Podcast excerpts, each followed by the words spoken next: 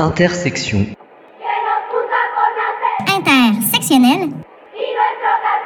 La pluralité des luttes, la pluralité des engagements.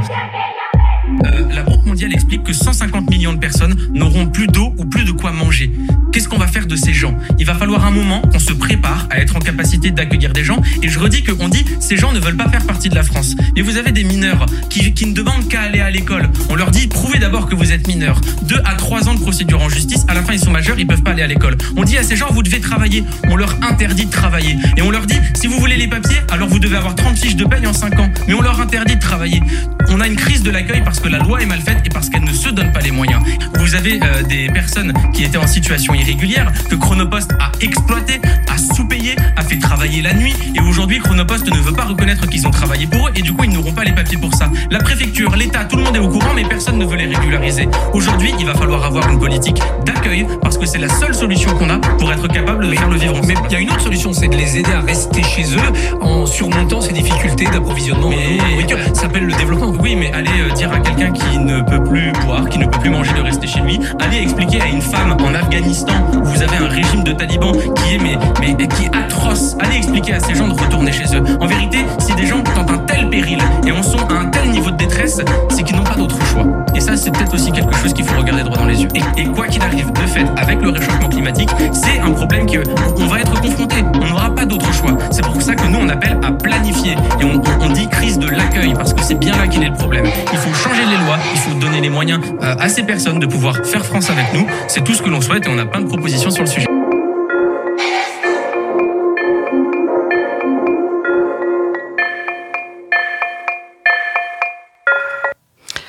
Vous êtes bien sur Radio Alpa 107.3, vous écoutez Intersection. Salut Tiffen. Salut Bertrand. Et vous venez d'entendre, est-ce que tu as reconnu Tiffen Euh, non, non, Non, c'était. Louis Boyard, Ouais, euh, député euh, NUPES, euh, la, la France Insoumise. Je l'ai mis parce que, parce que j'ai passé une bonne partie de la soirée à faire le montage, on va en parler après, Ouais. de ton interview. Ça va être le sujet de l'émission de. Nina, donc une jeune doctorante qui travaille sur les masculinités en temps de guerre au 19e siècle. Exactement. Et euh, alors, si j'ai passé Louis Boyard, je dis juste deux mots là-dessus, c'est Ouais. parce que euh, bah, tu as peut-être suivi l'actualité. S'est. Oui, euh, bah déjà, euh, ça, ça résonne avec notre contexte local, Tout à fait. euh, qui est notre contexte de la salle Barbara, dont on a parlé, des manques de logement. Mais en fait, ça résonne avec l'actualité, de l'accueil, euh, des, de ce bateau, voilà.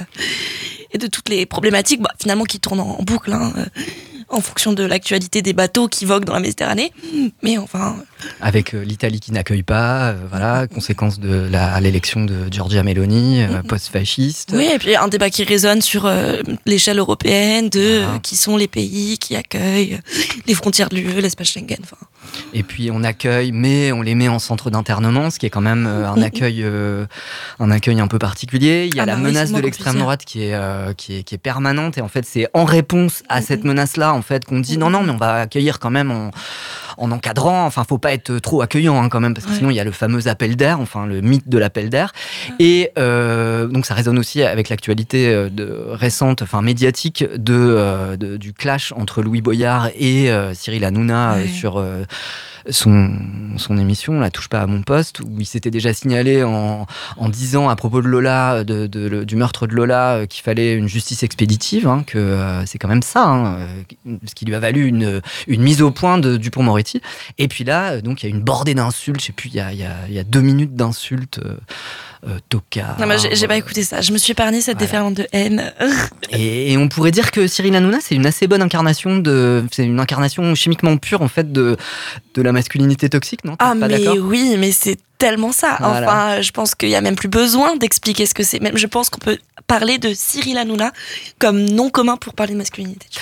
Et la masculinité, justement, ou les masculinités, c'est le sujet de Nina. Alors, tu l'as rencontrée il y a dix jours à peu près? Ouais, c'est ça. Il y a ouais, deux Et tu as fait un enregistrement que j'ai euh, donc euh, comment dire réduit, enfin monté. Et Oui, donc, parce on va que bah, écouter- on a un peu, on s'est un peu étalé sur euh, Ah notre oui, c'est discussion. normal. Et Ouais. donc on va écouter la première partie. Alors, bonjour Nina, merci d'avoir accepté euh, de venir euh, parler dans Intersection. Est-ce que tu peux commencer par nous expliquer qui tu es? Bah déjà, merci de, de l'invitation, de la proposition. Donc, comme tu l'as dit, je m'appelle Nina.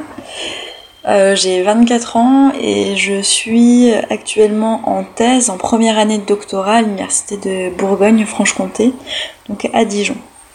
D'accord. Et dans le cadre de cette thèse, est-ce que tu peux nous expliquer euh, sur quoi est-ce que tu travailles? Ouais, je suis en histoire, une histoire du 19e siècle, on appelle ça l'histoire contemporaine.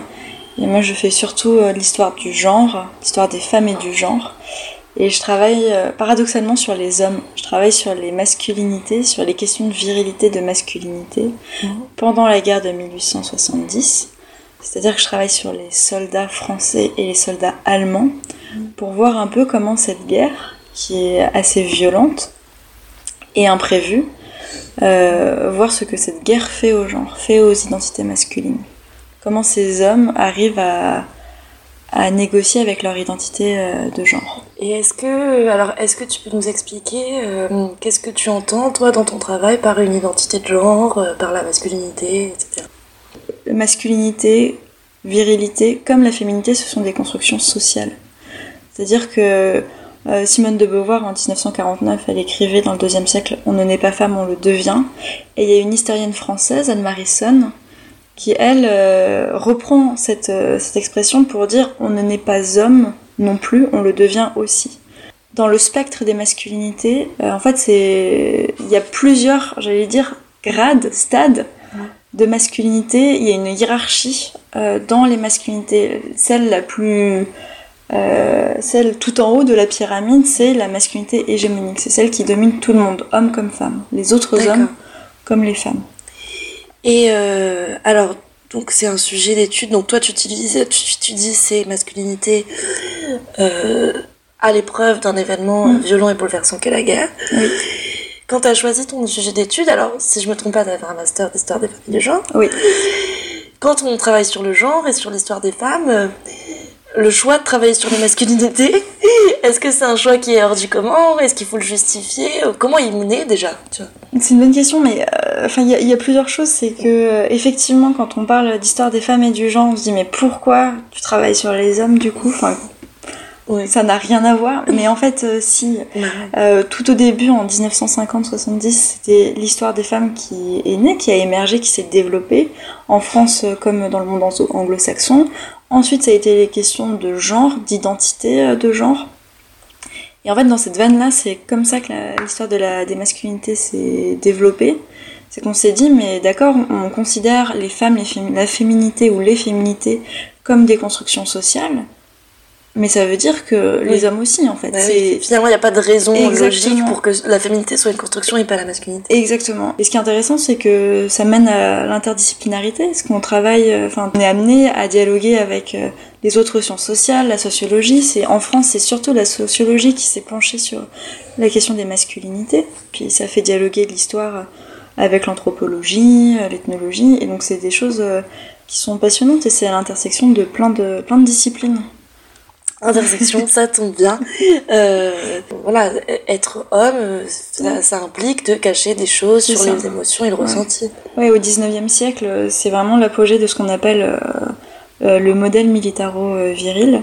C'est-à-dire que l'idée que les normes et les valeurs viriles, en fait, se confondent et définissent euh, les normes de la de l'armée, en fait. Et l'armée, quand enfin, elle, elle promeut des, un certain- des, certains, des certaines valeurs. euh, je parle beaucoup des émotions et des sentiments, mais euh, de contrôle de soi, de répression des sentiments, des émotions. Donc c'est quelque chose qui est de plus en plus, j'allais dire, acquis, intégré. Et c'est justement ça qu'il faut questionner. Enfin, et donc c'est vraiment l'attention et de. C'est pas parce que ça n'a pas été écrit que ça n'a pas été vécu. Et c'est toute la question euh, en fait euh, du sujet. C'est aussi un peu le danger de surinterpréter, Ouais. de vouloir trouver des choses qui. Oui, parce qu'en fait, pas. toi, tu es dans un niveau de lecture où tu te demandes pourquoi euh, ça, ce n'est pas écrit. Ouais. Et c'est ça, un- exactement. Donc, donc j'imagine voilà, la complexité de la démarche. Mais c'est pour ça aussi que je travaille pas seulement sur les sources dont j'ai parlé, sur les lettres, les carnets. Ça, c'est la base principale, c'est le matéri- matériau principal. Mais au-delà de ça, je vais confronter euh, tout ce qui a été écrit avec euh, des sources qui sont produites par l'administration, euh, pour comparer en fait. Par La- exemple, pour, j'imagine, voir si les soldats sont blessés, Oui, c'est ça. Et sur les blessures notamment, parce que j'aimerais faire, c'est confrontés avec les sources médicales parce que les médecins de guerre, les chirurgiens de guerre, les infirmiers, enfin, parce qu'il y en a des infirmiers, probablement des infirmières aussi, en fait, euh, sont les premiers euh, à voir ces blessures. Euh, ils écrivent des rapports, ils écrivent aussi des lettres, et donc c'est ça aussi qu'il faut confronter euh, entre. En fait, c'est avoir différents points, de vue pour pouvoir essayer d'être au plus proche possible, même si encore une fois, on est euh, la limite avec ce que j'aimerais bien trouver, l'imagination et la surinterprétation, elle est très floue. Euh, et c'est un exercice complexe. bah oui, parce qu'en fait, là, toi, tu euh, essayes de saisir quelque chose qui était à l'époque pas conscientisé. C'est ça. Ou pas en partie. Donc, tout, euh, t'imagines la complexité. Ce fut à l'école déjà qu'on fit de nous des concurrentes. On se regardait chien et chat, on détestait les redoublantes. Souffre, douleur ou bien faillotte, on se poussait toujours plus haut. On s'arrachait les bonnes notes, on pleurait devant le tableau. On aurait pu rester frangine, ça nous aurait. J'imagine qu'il n'aurait pas fallu longtemps pour qu'on soit toutes aussi bonnes, malgré les pionnes et les parents.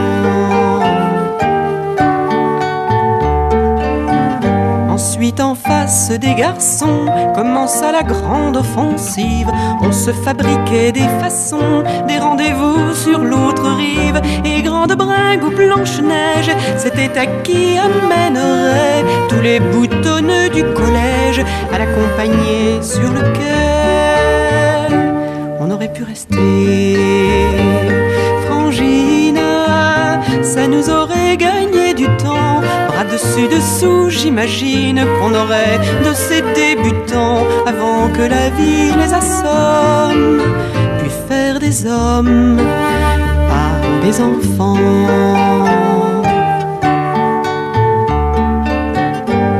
Plus tard, c'est la beauté qu'on nous érigea en barrière. On se retrouvait insulté si on n'était pas la première. Nos amitiés faisaient sourire, fallait nous crêper le chignon. Et tout ce qu'on pouvait se dire n'était que fadaise ou chiffon. On aurait pu rester frangine, ça nous aurait. Sur l'épaule, j'imagine qu'on aurait pu, se regardant, voir qu'on était toutes assez belles. Et même celles qui ont pas le temps. C'est tout pareil dans nos métiers. On nous oppose et on nous monte en épingle pour mieux montrer qu'on se trouve en dehors du compte. Pour peu qu'on dépasse la tête, on est toujours une exception, chacune sur notre planète. Ce qu'on a pu tourner en rond, si on se retrouvait frangine, on n'aurait pas perdu son temps, unissant nos voix, j'imagine qu'on en dirait vingt fois autant changer les choses. Et je suppose aussi les gens et qu'on ferait changer les choses. Allez, on ose, il est grand temps.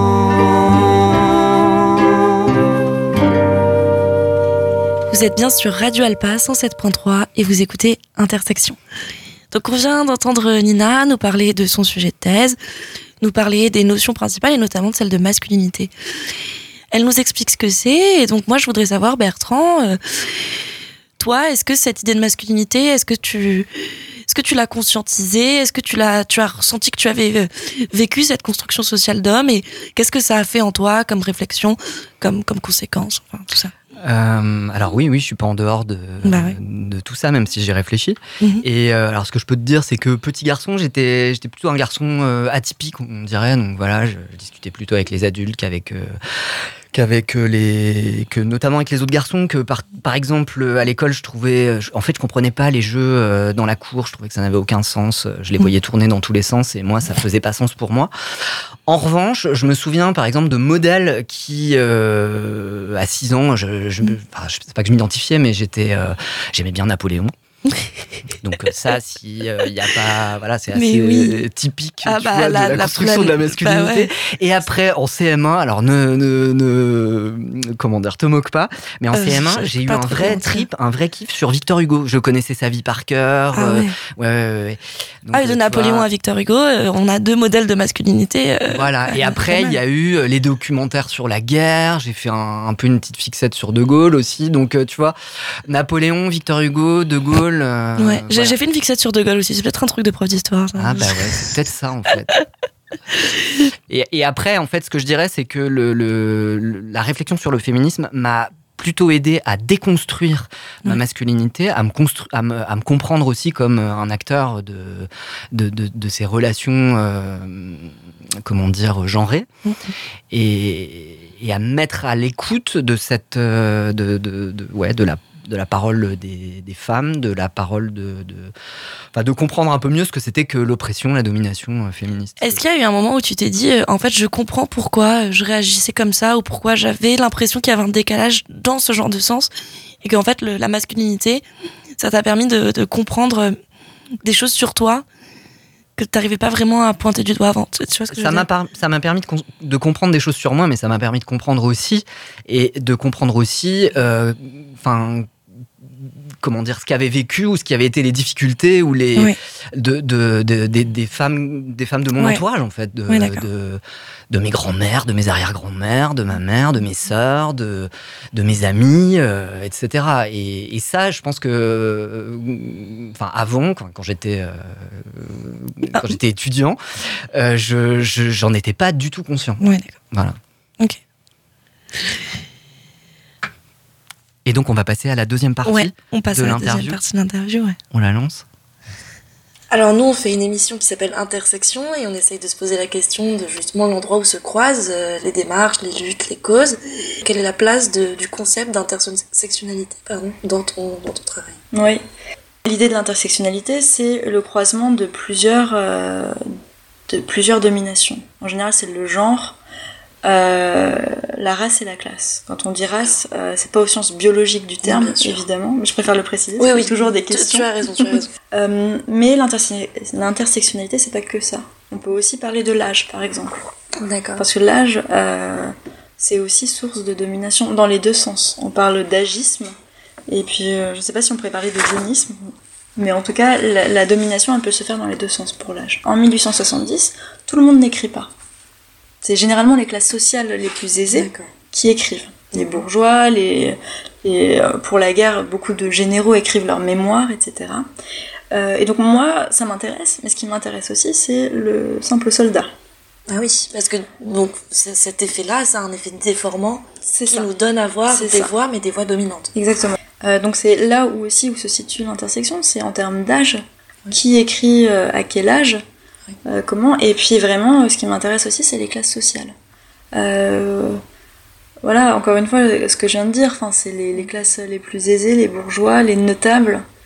euh, qui écrivent. Mais il y a vraiment, enfin, je l'ai senti à un moment parce que j'ai travaillé sur un, un jeune soldat, Julien Sandrin, qui avait euh, 19 ou 20 ans au moment de la guerre, et lui, clairement, euh, issu d'une famille pauvre d'artisans, euh, qui sait à peine lire et écrire. Enfin, j'ai lu ses lettres et il sait écrire, mais on, c'est de l'illettrisme parce que euh, sait écrire, mais très peu et très mal.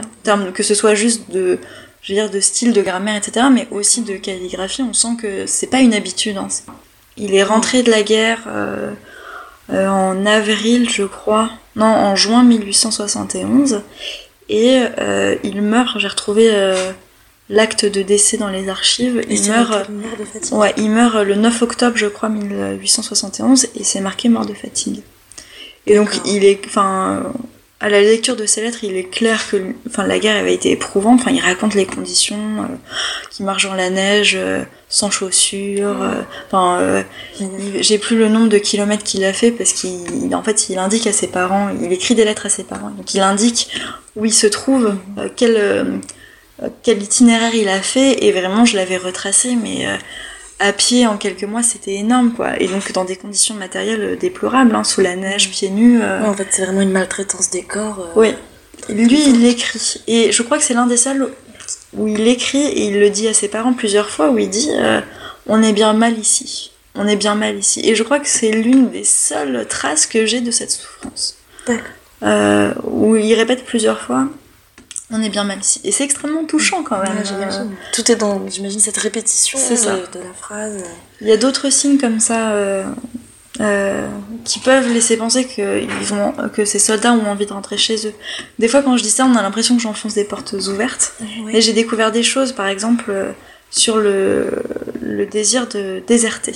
Beaucoup, à la fin de la guerre, quand la commune euh, émerge, enfin se met en place et s'organise, donc euh, en avril, euh, en mars, à partir de mars 1871, il y a des soldats qui disent Ah non, non, mais, moi je vais pas refaire la guerre en plus contre des Français. Ouais. Ah non, non, si on me demande de repartir faire la guerre contre bah, mes compatriotes en fait, ah non, moi je quitte l'armée, je déserte. Et ils savent très bien que s'ils désertent, c'est une humiliation pour leur famille, c'est une humiliation pour eux. Et que s'ils sont rattrapés, enfin c'est la peine de mort. Euh, la loi prévoit la, la peine de mort pour les déserteurs. Mais en même temps, ça les, enfin, ils le font pas, ils y sont, ils y songent, pardon, ils l'écrivent. Et en fait, c'est pas la peine de mort en elle-même, c'est pas la, la sentence qui euh, les en empêche, c'est l'humiliation. Tu nous as dit que tu fais une étude comparative euh, Mm. sur les soldats français et allemands. Est-ce que sur toutes ces questions de, de ressenti, de vécu, mais de masculinité finalement, est-ce que tu trouves des similitudes entre les soldats français et allemands? Est-ce que tu vois c'est fondamentalement différent euh, Très bonne question, à laquelle j'ai pas vraiment de réponse pour l'instant, mais si tu me réinvites dans deux ans, Ah, j'aurai avec probablement, plaisir, avec proba- probablement une réponse, notez-le bien. mais j'ai pas encore commencé à étudier les soldats allemands, je les ai pas encore lus, donc je peux rien dire. Euh, néanmoins, il y a quand même une variable, euh, je trouve, enfin, une hypothèse que j'aimais, donc je ne sais pas si elle se vérifiera ou pas. Mais euh, la guerre de 1870, c'est une défaite française. Donc Ah il y a tout le sentiment de honte, d'humiliation. Les soldats français sont, pour euh, bon nombre d'entre eux, euh, faits prisonniers et envoyés en Allemagne. Donc il y a vraiment une question de la défaite, de l'humiliation. Ah oui, donc en fait, là, tu pars d'un- d'une idée euh, incroyable qui serait que euh, la défaite collective et la honte du collectif, elle a une répercussion directe sur le ressenti, le vécu de l'individu. Il y a des historiens qui l'ont déjà euh, abordé, pas pour la guerre euh, de 70, mais pour la guerre de la Seconde Guerre mondiale, il me semble. Et en fait, ils expliquent que bah, être un homme à cette époque-là, c'est, enfin, ça passe par faire la guerre, par les armes. On devient un homme à proprement parler. C'est des rites initiatiques, mais on devient un homme à partir du moment où on a fait son service militaire, où on a fait la guerre. Donc on imagine bien que euh, un homme, ça gagne une guerre. Je schématise, mais dans l'idée collective, dans, dans les discours qui peuvent transparaître, on, on est, on voit à peu près ça. Et donc, c'est une défaite, c'est une grosse humiliation. Euh, et c'est à partir de cette, euh, de cette humiliation, mais collective, cuisante, enfin, tout ce que vous voulez, que euh, le système militaire français euh, évolue. Juste, à- c'est en réaction euh, à cette défaite que le système militaire, euh, la question du service militaire est remis en cause et repensé. Tu avais juste 18 ans quand on t'a mis un béret rouge, quand on t'a dit rentre dedans tout ce qui bouge. C'est pas exprès que t'étais fasciste, parachutiste. Alors de combat en combat, c'est former ton intelligence. Tu sais qu'il n'y a ici-bas que deux engences. Les gens bien et les terroristes, parachutistes. Puis on t'a donné des galons, héros de toutes les défaites, pour toutes les bonnes actions que tu as faites. Tu torturais en spécialiste, parachutiste. Alors sont venus les honneurs, les décorations, les médailles, pour chaque balle au fond d'un cœur, pour chaque entaille, pour chaque croix noire sur ta liste, parachutiste. Mais malheureusement pour toi, bientôt se finira ta guerre. Plus de tuerie, plus de combat, que vas-tu faire? C'est fini le travail d'artiste, parachutiste. C'est plus qu'un travail de nana, de commander à ceux qui savent lire. Surtout que t'as appris avec moi ce que veut dire mot antimilitariste, parachutiste. T'as rien perdu de ton talent, tu rates pas une embuscade, mais comme on tire plus vraiment, tu trouves ça fade. C'est peut-être pour ça que t'as les yeux tristes, parachutiste. Mais si t'es vraiment trop gêné d'être payé à ne rien faire, tu peux toujours te recycler chez tes petits frères. Je crois qu'on engage dans la police parachutiste. Vous êtes bien sur Radio Alpa 107.3, vous écoutez Intersection et on vient d'entendre Parachutiste, un titre de Maxime Le Forestier de 1972.